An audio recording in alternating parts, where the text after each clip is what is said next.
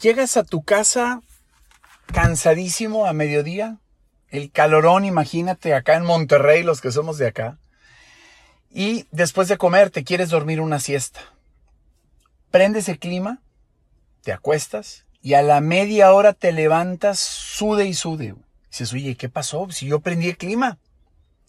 No te diste cuenta que tu esposa, que es mucho más violenta que tú, le había movido a la temperatura en el control remoto. Y es que los climas tienen un termostato, que lo que hace ese termostato es que cuando llega a la temperatura deseada, a la que tú le fijaste, corta el compresor, güey. Y tu esposa le puso en 26, tú estabas pensando que estaba en 20, pero ya le había movido ella. ¿Te ha pasado? ¿Por qué te estoy contando esto? En los vendedores nos pasa exactamente igual.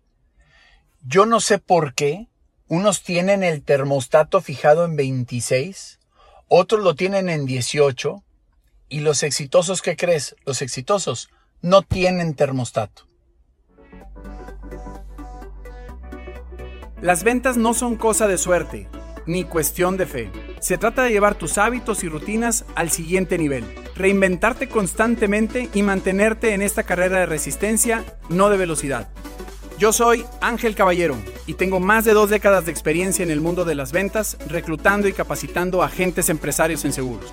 Quiero compartirte lo que he aprendido en estos años para ayudarte a que logres mejores resultados en mucho menos tiempo, generando así mayores ingresos y bienestar para ti y tu familia.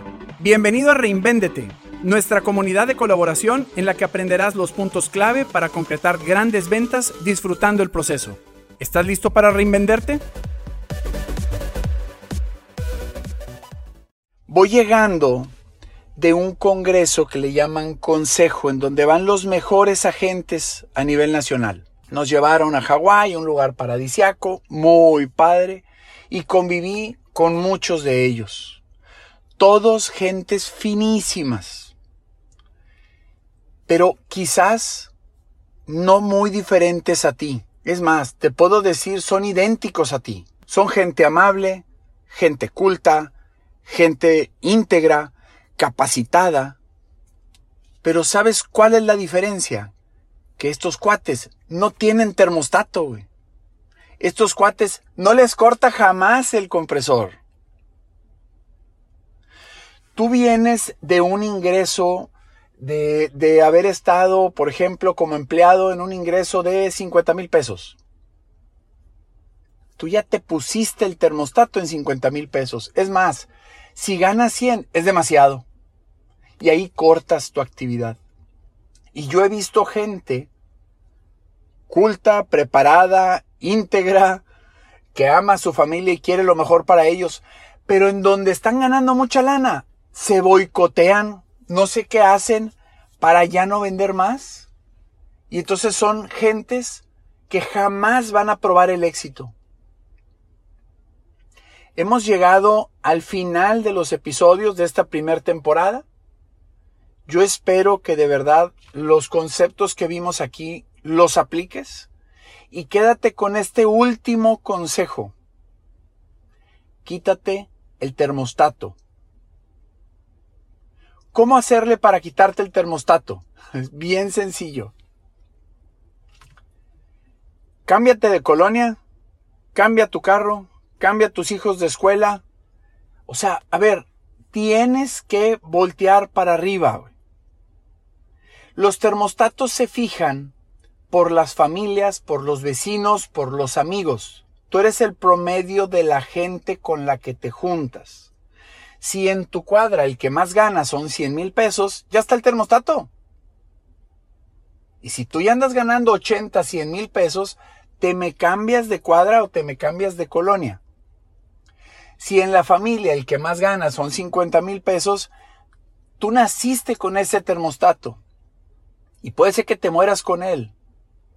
Si tú estás consciente de eso, cámbiate, muévete.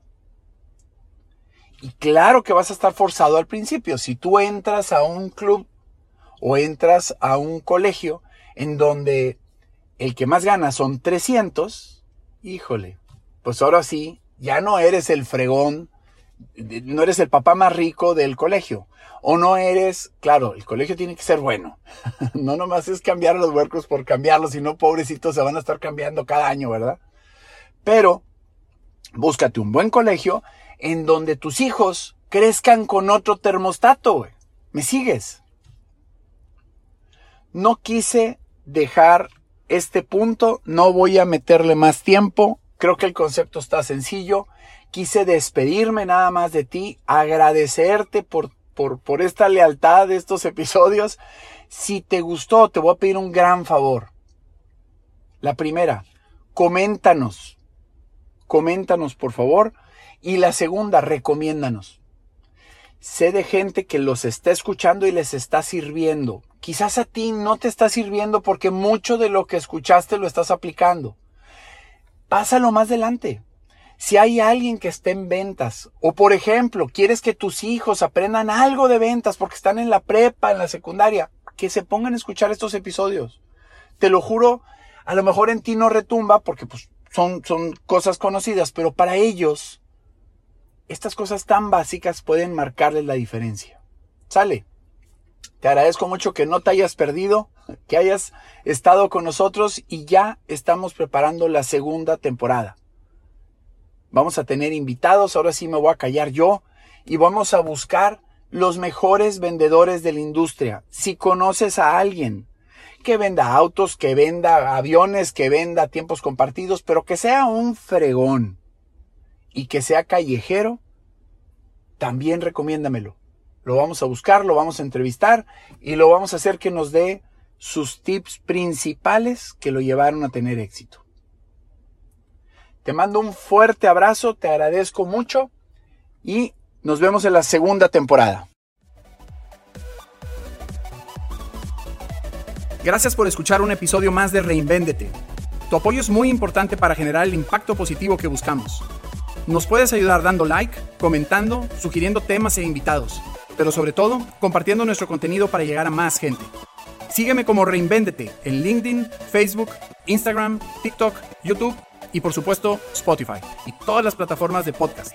Y si a ti te interesa iniciarte en el mundo de las ventas o no estás satisfecho con tus resultados actuales, conversemos. Escríbeme a meinteresa@reinvendete.com. Yo soy Ángel Caballero y te invito a que juntos sigamos reinventándonos a través de las ventas.